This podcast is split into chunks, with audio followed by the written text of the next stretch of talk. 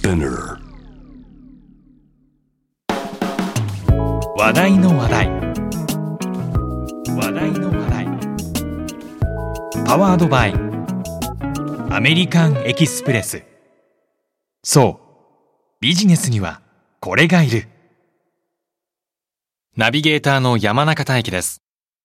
この番組は知れば誰かに話したくなる。次に誰かと話す時の話題になるトピックスをお届けします。内容が気に入ったらぜひあなたの頭の中の引き出しにしまってください。話題のストックが増えれば、ビジネスシーンでも、プライベートでも、どうしよう、話すネタがない、と焦ったり、困ったりせずに、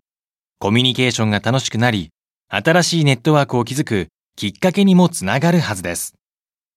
例えば、こんな話題。美術館に足を運んだり、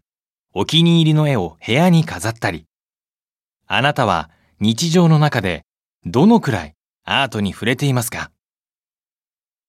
江戸時代、日常の中で自由に楽しまれていたアートがあります。そう、浮世絵です。日本が世界に誇るカルチャーの一つである浮世絵のことをあなたはどのくらい知っていますか？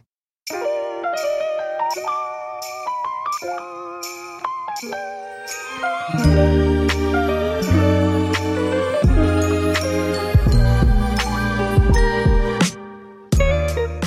飾北斎歌川広重。北川歌丸をはじめとする絵師たちの作品の多くは海外の美術館にも収蔵され高い評価を得ています。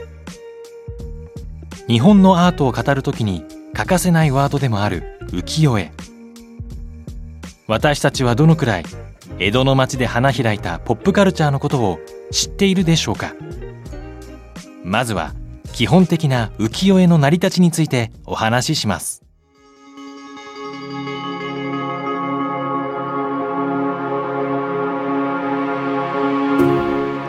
浮世絵が生まれるまで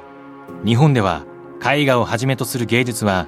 一部の貴族や武士たちのために絵師たちが作り鑑賞されていたものでした。一部の階級の人だけに許された贅沢な楽しみだったのです。人と絵画の関係に変化が生まれたのは江戸時代の初期の頃。商業の発展とともに庶民たちの経済力が向上し娯楽を手に入れる余裕が生まれたこと。大名の参勤交代の影響で人の流れが変化したこと。そして1657年に起きた明暦の大火もきっかけとなったと言われています。当時火事で焼き尽くされてしまった江戸の町の復興を目指したくさんの商人や職人が江戸へやってきました。その人々を楽しませる娯楽として出回るようになったのが版画によって量産が可能になった浮世絵でした。浮世絵の浮世の意味を知っていますか？もともと浮世とは世を憂うと書く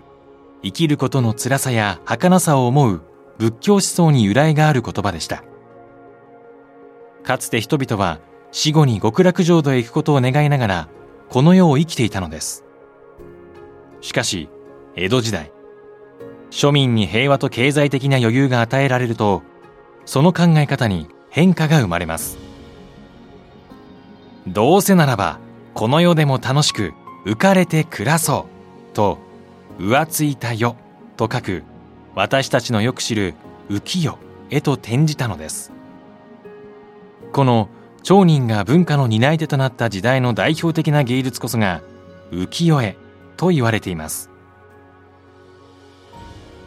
当時の浮世絵の値段は安いもので今に換算すると数百円程度。旅行客のかさばらないお土産としても人気を博しました。今の私たちのように芸術品として鑑賞するのではなく今でいうポスターや絵はがき写真のような一つのメディアや情報源として親しまれていたと考えられています。17世紀後半の当時一般庶民が気軽に絵を買って楽しむ文化は世界でも珍しいものでした。菱川師宣の見返り美人図をはじめとする美人画や歌舞伎役者をモデルにした役者絵や風刺画、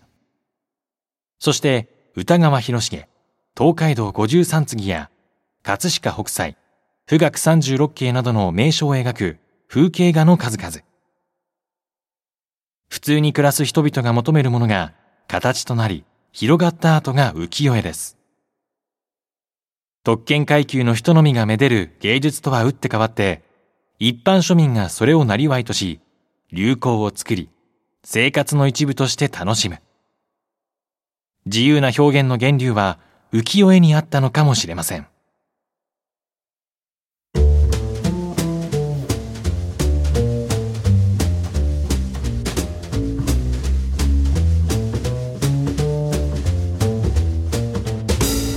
実は浮世絵には2種類あります。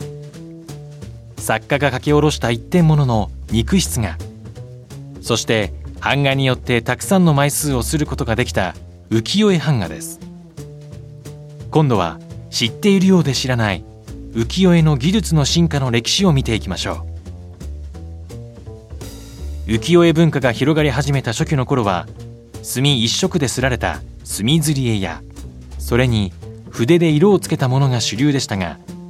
版画の技術は発展を遂げていきます。赤い絵の具を用いた単絵に植物性の赤い色で彩色をする紅絵。墨に煮皮を混ぜ漆のような光沢を出す漆絵に版の重ね刷りが可能になった紅刷り絵。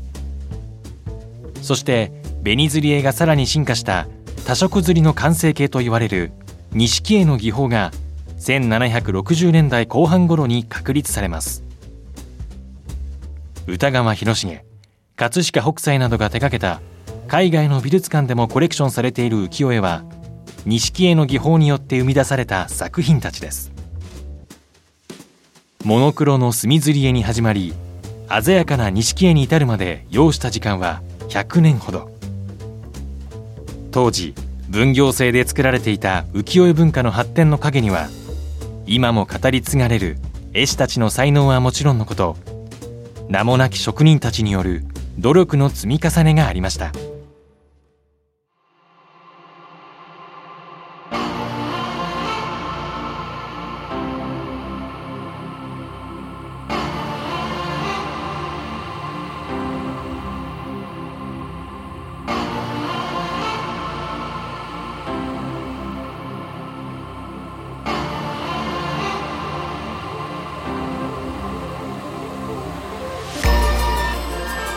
浮世絵は版元絵師彫師摺師による分業制で作られていました。浮世絵を一つのプロジェクトに見立てた場合リーダーとも言えるのが当時のクリエイターである絵師彫師摺師に依頼をする出版社やプロデューサーのような立ち位置にあった版元です。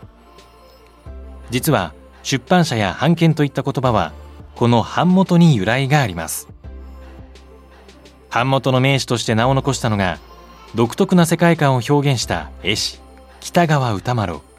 東秀祭写楽をデビューさせた1700年代後半に活躍した蔦屋十三郎という人物です。今も評価が高い歌丸や写楽といった絵師たちを支えそして彼らの才能を存分に打ち出すことのできる優れた技量を有する折師と摺師を抱えていたことから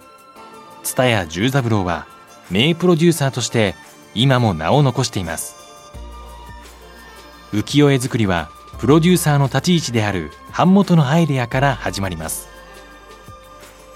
まず版元は絵師に浮世絵のテーマや企画を注文。絵師が下絵を描いたらそれを彫り師へ。彫り師は下絵を版木に貼り付け小刀で線を彫り起こしていきます。下絵は筆で描かれているため彫師は絵の全体を見て線の太さを調整したり髪の毛の生え際を加えたりして彫り進めていきます。下絵はあれど彫るのにはさまざまな工夫や技が求められ特に顔髪の毛手足の箇所の彫りは作品の出来を左右する頭彫りと呼ばれていました。熟練の職人にのみ任されるため名誉でもあったそうです。すり師は版木を受け取るとまず墨一色で紙にすり絵師に戻し絵師は細かく色の指定をします。そして版元と絵師立ち会いのもとすり師はいよいよ本格的に仕事に取り掛かります。色がずれないよう検討という印を版木につけて5色の浮世絵ならば5回10色なら10回と和紙に版を重ねていきます。絵の具のぼかし具合や力加減などここでも職人の腕前が作品の出来に大きく関わってきます。書刷りでおおむね200枚ほどがすられ版元がチェックをした後に商品として世の中に出るのです。版元による優れたプロデュースや作家に自由に作らせる環境づくり。そして絵師による人々を感嘆させるアイデアや構図の取り方色使い。そして折師とすり師による熟練の技や受け継がれてきた工夫の数々。それらが一体となり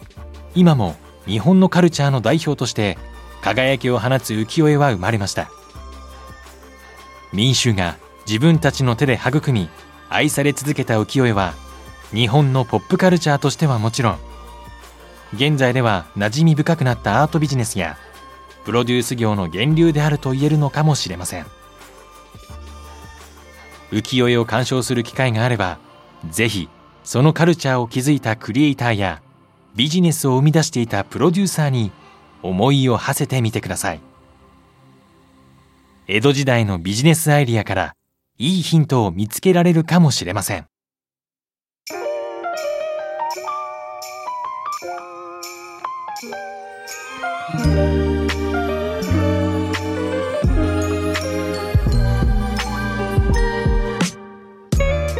いかがでしたか？もし気に入っていただけたらあなたの話題の引き出しに今日のトピックスをぜひ追加してください。この話題から始まるコミュニケーションがビジネスでもプライベートでもあなたの新しい扉が開くきっかけになりますように。次回のテーマはセレンディピティ。セレンディピティとクリエイティビティの出会いが生んだ話題の話題。お相手は山中大輝でした。話題の話題。パワードバイ。アメリカンエキスプレス。そう。ビジネスにはこれがいる。